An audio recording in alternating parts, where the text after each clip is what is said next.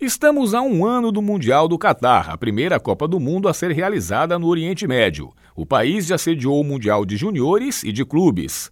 Do ponto de vista da organização, os catares estão se mostrando eficientes. Sete dos dez estádios já estão prontos.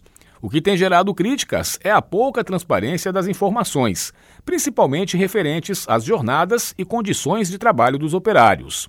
Em campo, o Mundial promete equilíbrio. Provavelmente vamos chegar à partida de estreia sem nenhuma seleção a ser batida, ou seja, nenhum time indiscutivelmente favorito. Existe um grupo de seleções no mesmo nível, das quais pode sair o próximo campeão mundial. A França segue sendo a que possui mais jogadores de altíssima qualidade, mas nenhum que sozinho faça a diferença. Nos últimos anos, tem se elogiado bastante as performances da Itália e da Inglaterra, não por acaso finalistas da Euro 2020. A Bélgica ainda tem dois ou três craques cuja experiência pode fazer diferença numa Copa do Mundo. As camisas pesadas da Alemanha, da Espanha e da Argentina hoje são envergadas por jovens, pois as três seleções passam por reformulação. O Brasil precisa provar que pode fazer frente aos europeus, pois sobra na América do Sul que, infelizmente, não é parâmetro para se saber o real estágio de nosso selecionado.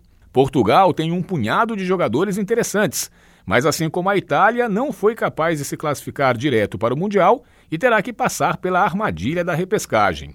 Há uma série de seleções intermediárias que podem dar trabalho, como Suíça, Croácia e Dinamarca. Quanto aos africanos e demais sul-americanos, ainda não dá para fazer prognósticos com as eliminatórias em andamento.